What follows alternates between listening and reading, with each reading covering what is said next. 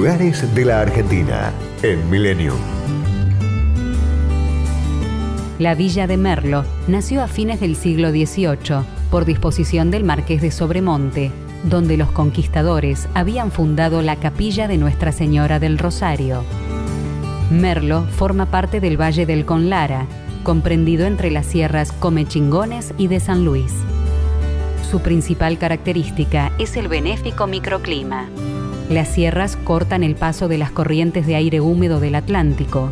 Su altura sobre el nivel del mar, una temperatura media que no sobrepasa los 20 grados y una combinación de factores químicos naturales logran que el aire sea puro y seco.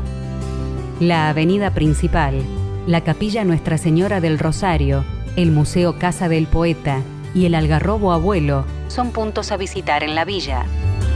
En los alrededores se puede ascender hasta Pasos Malos, Arroyo Piedra Blanca, Cascadas Escondida y Olvidada, llegando al Mirador del Sol y el Filo.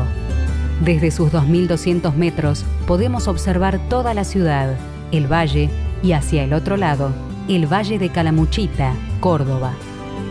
El turismo rural y de aventura se encuentran muy difundidos en la zona por la diversidad de escenarios.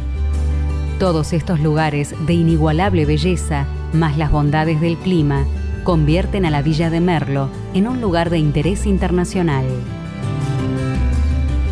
Destinos culturas y valores. Lugares de la Argentina en Millennium. Podcast Millennium.